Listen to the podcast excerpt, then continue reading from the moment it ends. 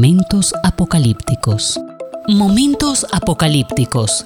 Hay mitos, hay mitos, verdades y señales que generan varios interrogantes. Y si tal vez... Bueno, ¿qué más da? Ellos serán analizados en, Momentos, apocalípticos.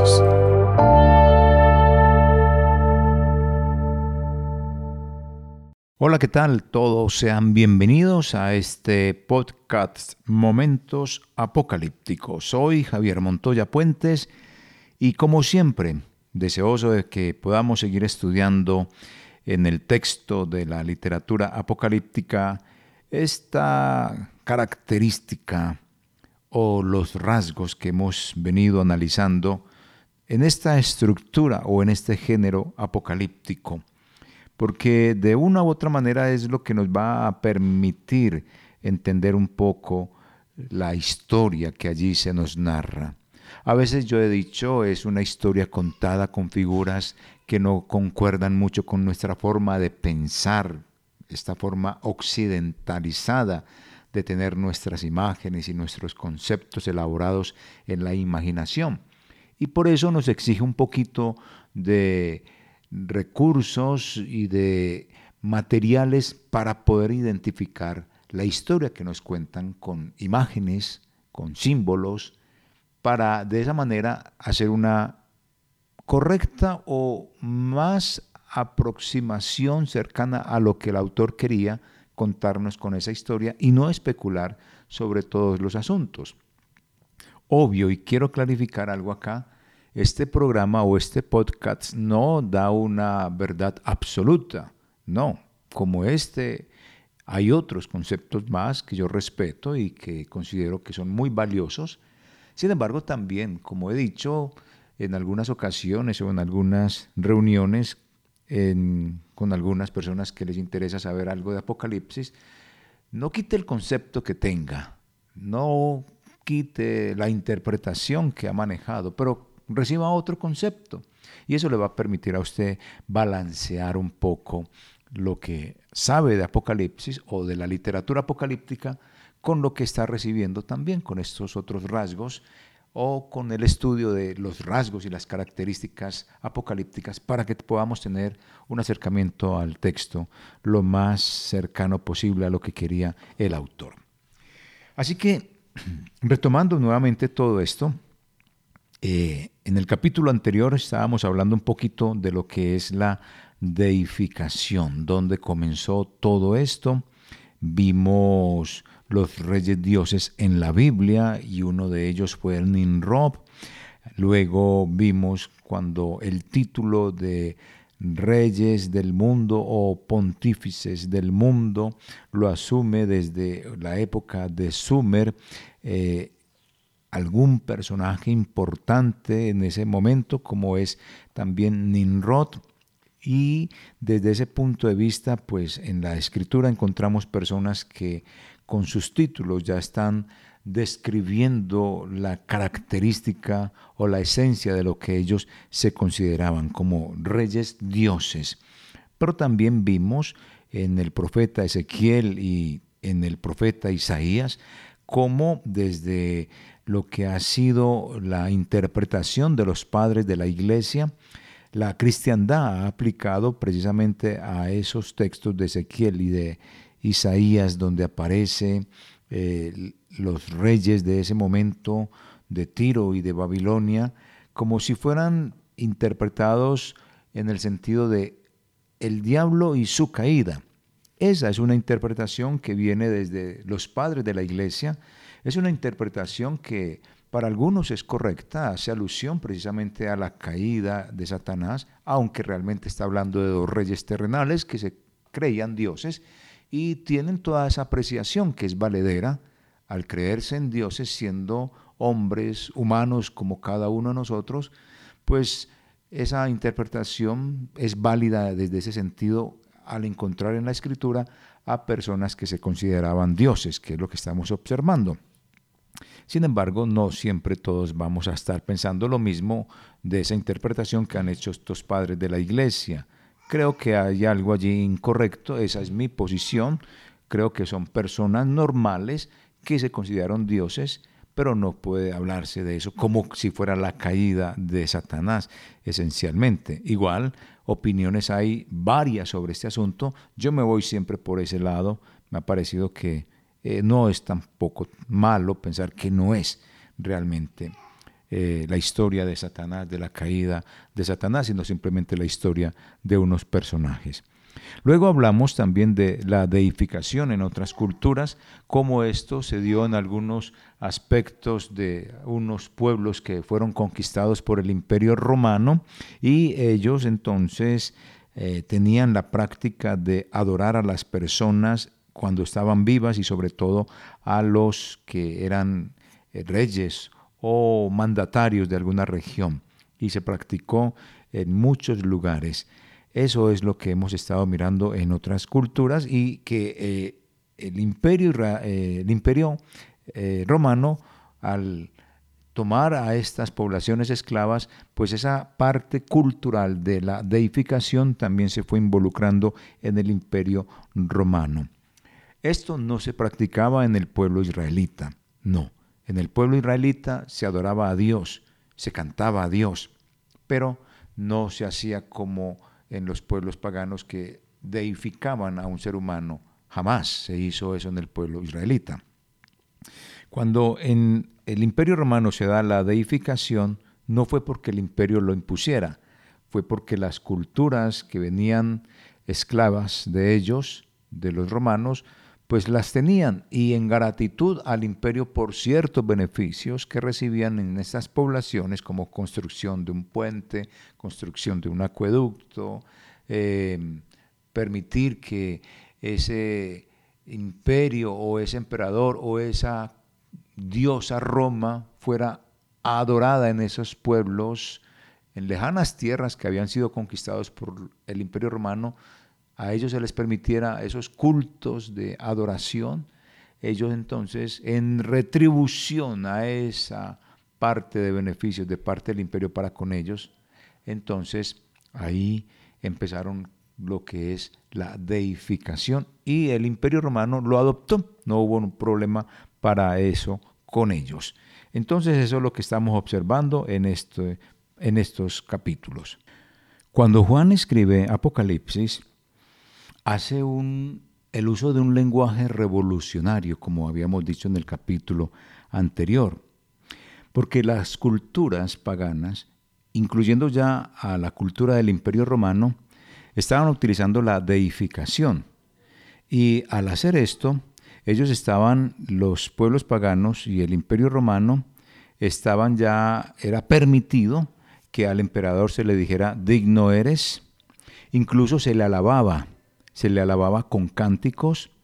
Y desde ese punto de vista Juan toma ese lenguaje de digno eres Señor que se le decía al emperador y la alabanza que se le tributaba como los cánticos, eso lo toma para dedicárselo a el que está sentado en el trono, como aparece en el capítulo 4 de Apocalipsis, y al que está junto, al que está sentado en el trono, que era el Cordero de Dios, y les empieza a decir a ellos, digno eres.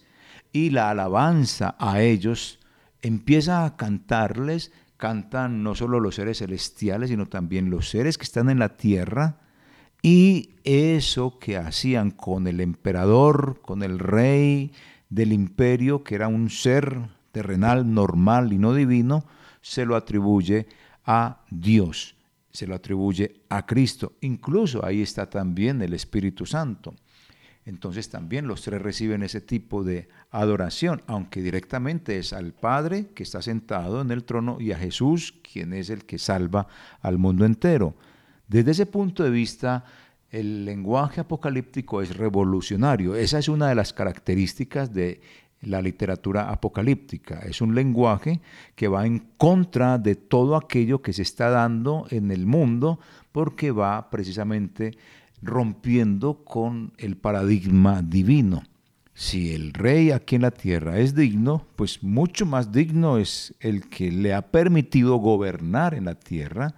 Si el trono o la gobernabilidad de un hombre o de una mujer aquí en la tierra es tenido como digno y se le pueden sacar libros, escribir canciones, escribir poemas, hacer películas, hacer documentales y reportajes, pues con mucha más razón Dios, el Cordero y el Espíritu Santo son dignos de que esto se haga. Por eso entonces el lenguaje es un poco revolucionario.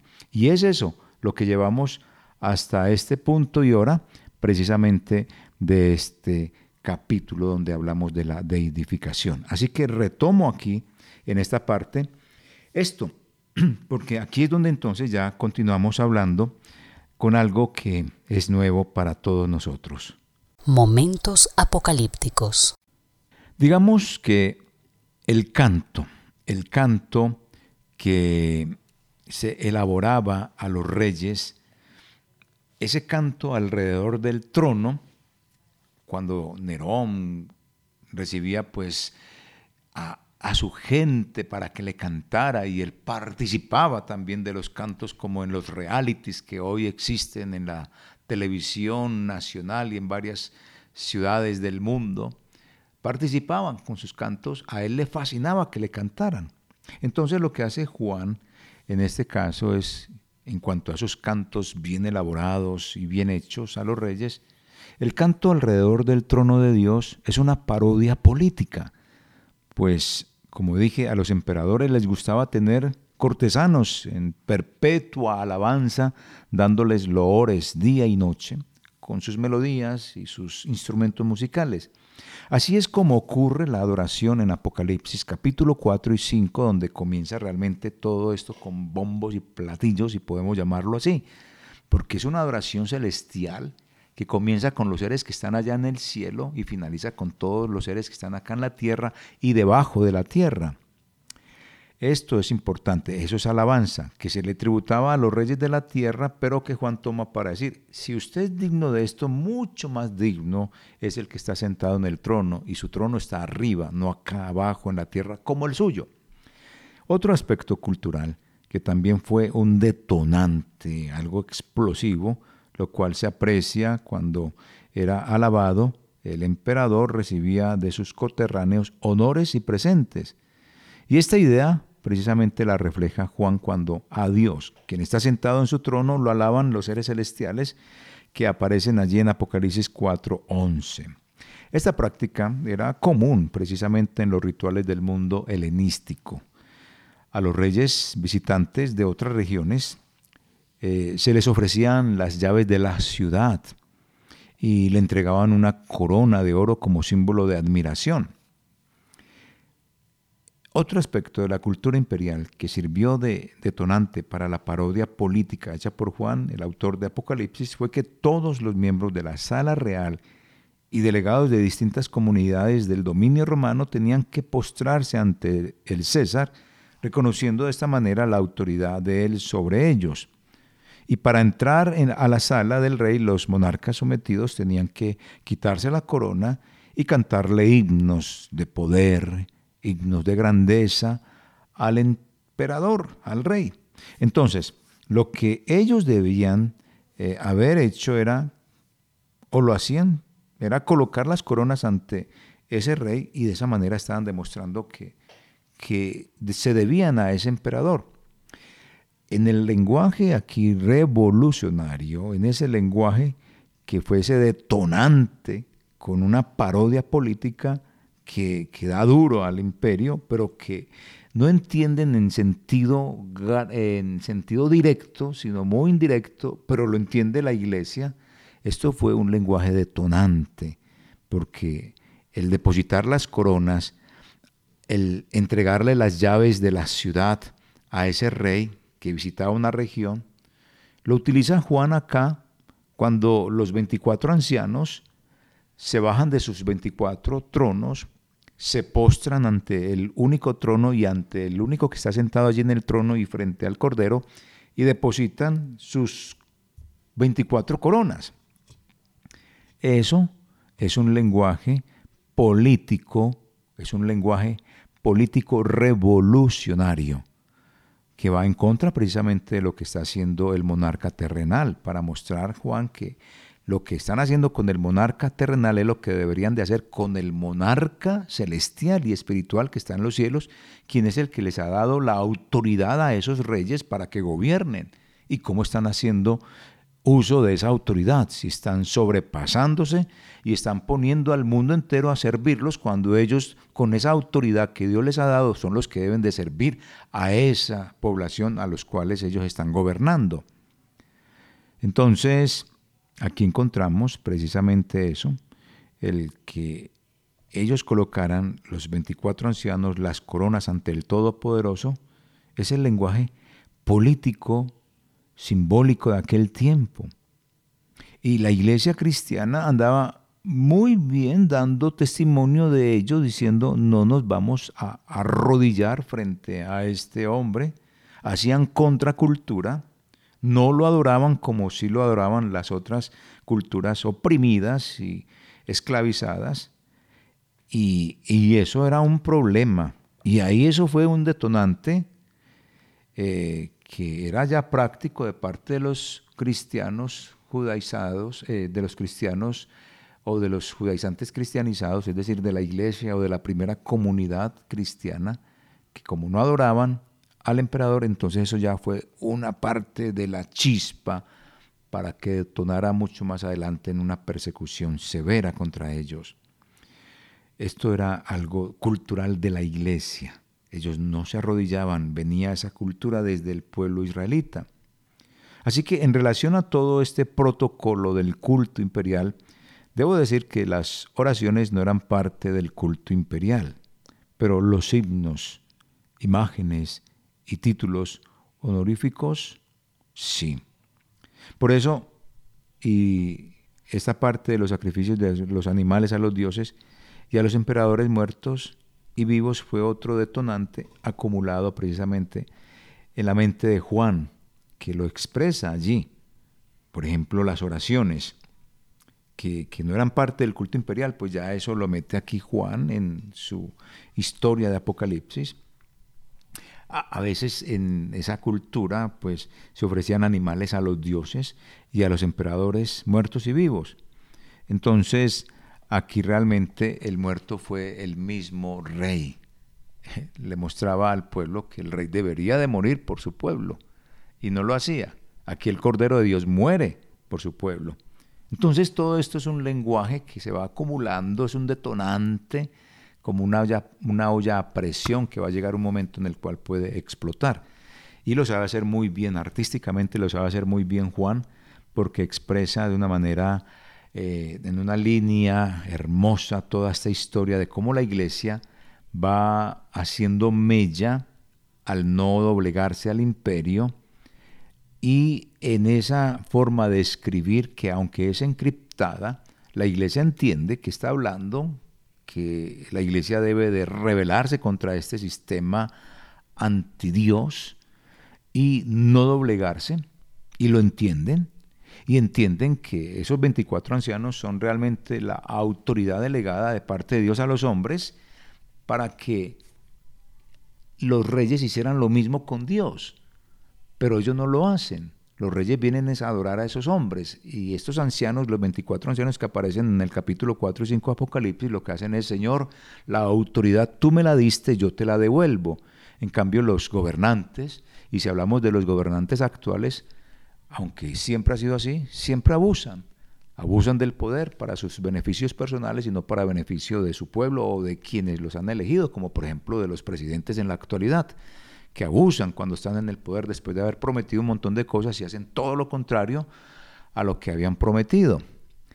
Hace parte entonces todo esto precisamente de ese lenguaje revolucionario. En la práctica pagana mucha gente creía que los reyes y en sus vestiduras prefiguraba la deidad eh, principal que pronosticaba las cosas por suceder en las ciudades de Grecia y Roma. Eso era algo que se vivía en la práctica, en que en sus vestiduras precisamente había algo de deidad y auguraba cosas que vendrían. Todo esto eh, que valoraba precisamente los rumores sobre los emperadores, Iba siendo el cúmulo de razones para que Juan escribiera Apocalipsis. Por todo esto que les he dicho, Juan desafió al emperador escribiendo que Jesús es el soberano de todos los reyes de la tierra y de apertura lo hace en el primer capítulo de Apocalipsis, versículo 5. Y retó a la silla imperial, ubicada ahí en Roma, ubicando una mayor en los cielos desde donde gobierna el sentado, que es Dios, uno como uno sentado allí en el trono, y al Cordero, que aparece en el capítulo 5, versículo 13, de pie como inmolado. La mejor imagen que yo he podido ver de Cristo es el Cordero inmolado, pero de pie. Eso quiere decir el Cristo degollado o el Cristo muerto, pero de pie. ¿Eso qué quiere decir? El Cristo muerto, pero resucitado, la mejor imagen del resucitado. Aquí está. Y está ubicado ambos, el sentado y el cordero, en, en una silla imperial mayor que la silla imperial del hombre terrenal que estaba allí ubicado en Roma y cualquier gobierno del mundo, hay uno superior. Y a ellos es que se deben todos los reyes, a ellos que se deben todos los gobernantes, su autoridad como primer ministro, su autoridad como presidente, su autoridad como monarca, se debe es porque Dios les ha permitido esta autoridad. ¿Cómo la usan? ¿En beneficio de un pueblo o en beneficio de sí mismo? Momentos apocalípticos. Ese es el lenguaje que tiene Apocalipsis, un lenguaje revolucionario, un lenguaje contracultura, característica de la literatura apocalíptica. Así que Dios, el Pantocrator o el Pantocrator, el Todopoderoso, puso límite precisamente a la usurpación divina del emperador, juzgando con justicia y reinando eternamente. Él, sentado en su trono, está diciendo, yo soy justo y reino eternamente. Su reino terrenal va a acabar algún día. Y Juan es claro en su mensaje religioso político, describiendo en la escena celestial del capítulo 4 y 5 de Apocalipsis las coronas puestas en el piso, la adoración que hacen estos ancianos y los seres celestiales y los seres en la tierra y los que están debajo de la tierra, y los himnos dedicados precisamente al sentado, señalando con esto que Él es Dios divinamente político que gobierna desde su trono, y no otro semejante o superior a Él, como el que está aquí en la tierra, son inferiores. Lo mismo hacen con el Cordero en el capítulo 5, a quien cantan una canción inédita.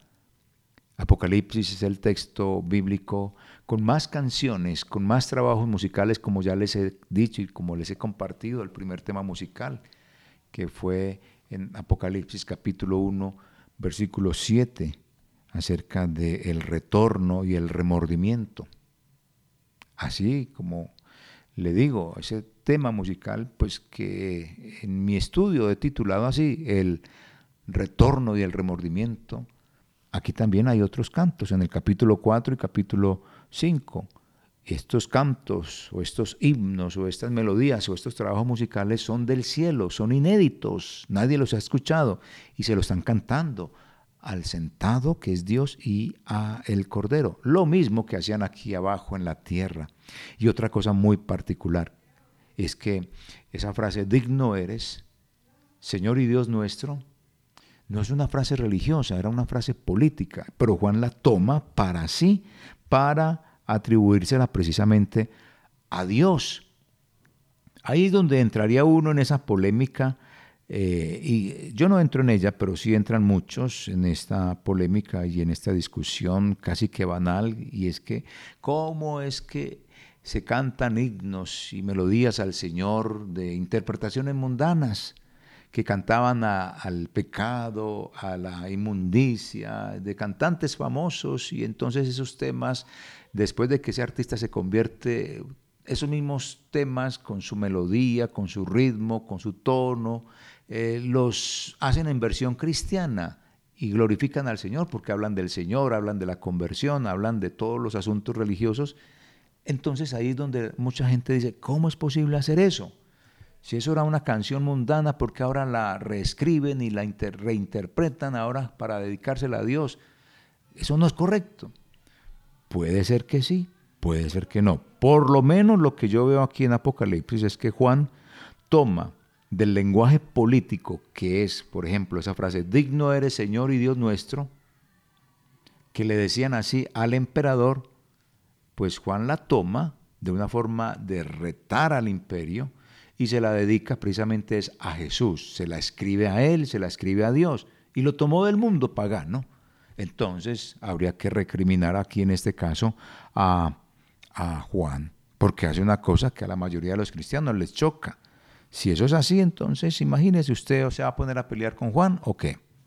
Así que pilas, pues, entonces hay que tener también conciencia de todo esto y mirar cuál es la argumentación que usted tiene cuando está hablando de estos asuntos. Otro aspecto importante dentro de toda esta literatura apocalíptica fue la publicidad. La publicidad política imperial fue de tal manera que se permitía la, estatua del emperador y la estatua del emperador fue un símbolo de soberanía, de ese gobernante que lograba unir a las distintas poblaciones. Él era la unidad, el imperio, la Roma, la diosa Roma o el emperador. Entonces, Roma se convirtió en una diosa, el emperador se convirtió en un dios y eso era unificar, a los pueblos conquistados y eso fue una parte cultural que tuvo su gran importancia.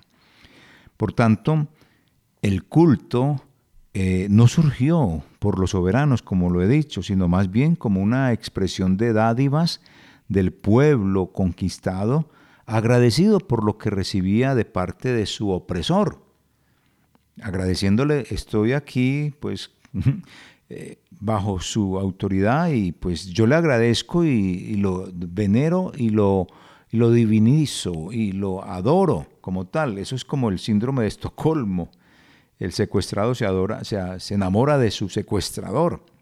Y así es la deificación que ellos hacían. Y el imperio se los permitía. A ellos les empezó a gustar el asunto. Se los permitió. Así que de esta manera el culto al emperador no se hizo por competencia a los dioses tradicionales que ellos traían, estos pueblos traían porque tenían sus dioses, pero el imperio les permitió, tengan sus dioses con tal de que yo sea su dios principal. Así se fue dando a través del tiempo.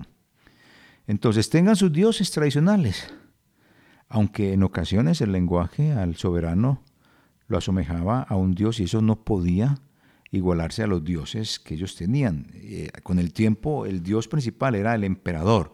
Así ustedes tengan todos los dioses y se los permitimos y sean ustedes los que quisieron que nosotros fuéramos dioses, sus dioses no pueden, no pueden ser iguales a nosotros. Ese emperador iba surgiendo, iba poniéndose en primer lugar. También es de anotar que el culto al emperador no siempre fue igual en todas las regiones. En algunas se hacían rezos, en otras juegos, como en la provincia de Pérgamo, donde se celebraban los juegos sagrados en honor precisamente del templo de César. En Pérgamo dice Apocalipsis está el trono de Satanás, allí había un culto especial al emperador y aún él estando vivo, ni siquiera cuando estuviera muerto, sino que estaba ya vivo y así lo estaban adorando. Y esa es una de las quejas del Señor en el texto de Apocalipsis a la iglesia de Pérgamo. En algunas ciudades había templos y en otras habían estatuas de cualquier emperador. Eso, eso abundaba en ese territorio. En Roma, el cónsul Valerio Potito inició los sacrificios a los emperadores, algo inusitado, pero muy original del paganismo. La popularización de ese ritual tomó tiempo, pues las tradiciones religiosas de Roma se oponían a la divinización de las personas vivas, eso era lo tradicional en Roma. Pero ahí, no obstante, las adulaciones al emperador pues fueron allanando el camino para la implantación de la apoteosis, palabra que designaba la deificación de una persona después de su muerte y la proclamaban como divus o diva, es decir, como el ser divino. Momentos apocalípticos. Pero sin darse cuenta, la práctica religiosa romana ya había eh, preparado el terreno para que surgiera la deificación de personas vivas, pues era costumbre que Roma divinizara ideas importantes, esto para divinizar a una persona, ya había comenzado con esto dentro de ellos mismos, dentro del imperio, divinizar las ideas, como fue la de la idea de Victoria Augusta o de la clemencia de Caesairis. Esta es una tradición, es una idea que estaba enmarcada en el culto al genius o la divinización a la personalidad. Todo esto que he dicho es eso mismo, la divinización a la personalidad. Y fue lo que aprovechó precisamente astutamente Octavio Augusto y mezcló el culto de su propio genius, es decir, de su, de su personalidad, de la divinización de él como tal, con el culto de los lares. ¿Qué son los lares? Los dioses domésticos. Y de esa manera, esa mezcla, él como tal, Augusto, Octavio Augusto, él es divinizado, eh, mezcla ese culto de él como divinizado con los cultos o el culto de los dioses domésticos y así inaugura su mandato como hijo del divinizado César. Y ahí entonces se forma ya eso como algo que se tiene que practicar.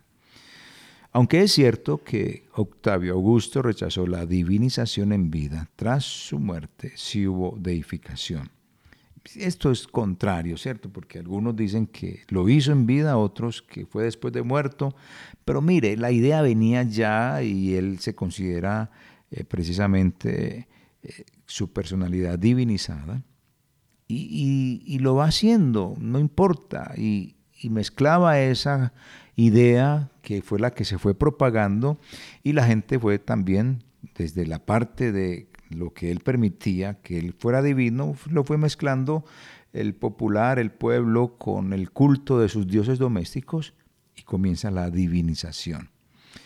Entonces, mientras vivía este hombre, el Senado le concedió epítetos como Optimus y Augusto, pues lo máximo, lo más grande, pues es divino, ¿cierto? Eso es lo que quiere decir.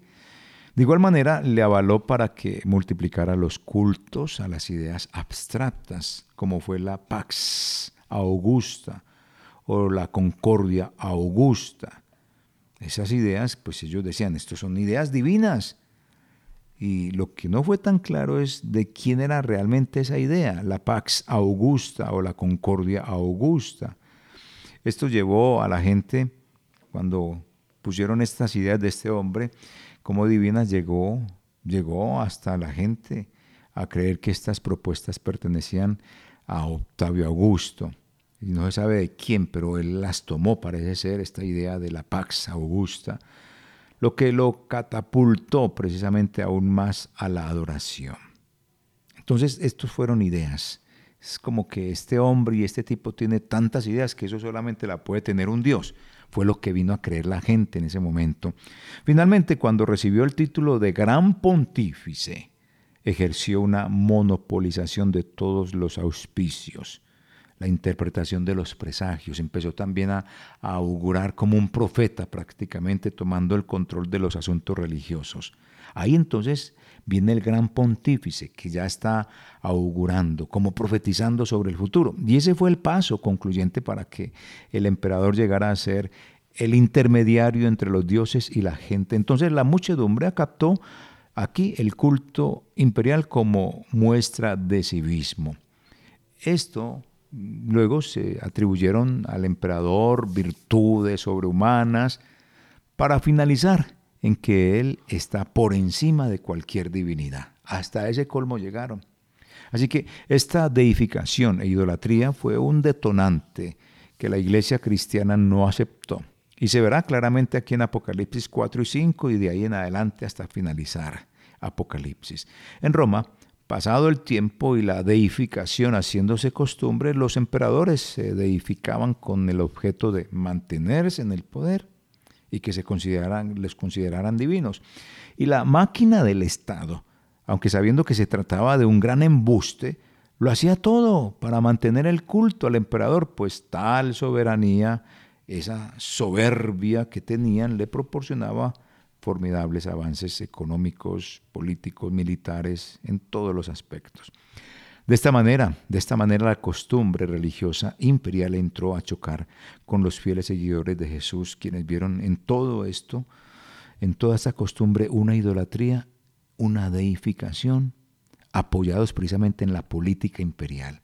Por eso Juan utiliza todos los términos políticos que usa el pueblo y los cantantes y los que alababan al emperador y los que le escribían notas al emperador de frases políticas como divino eres, Señor y Dios, se las atribuye a Jesús. Tomas el lenguaje del hombre, tomas el lenguaje del imperio político y se lo atribuyes a Dios.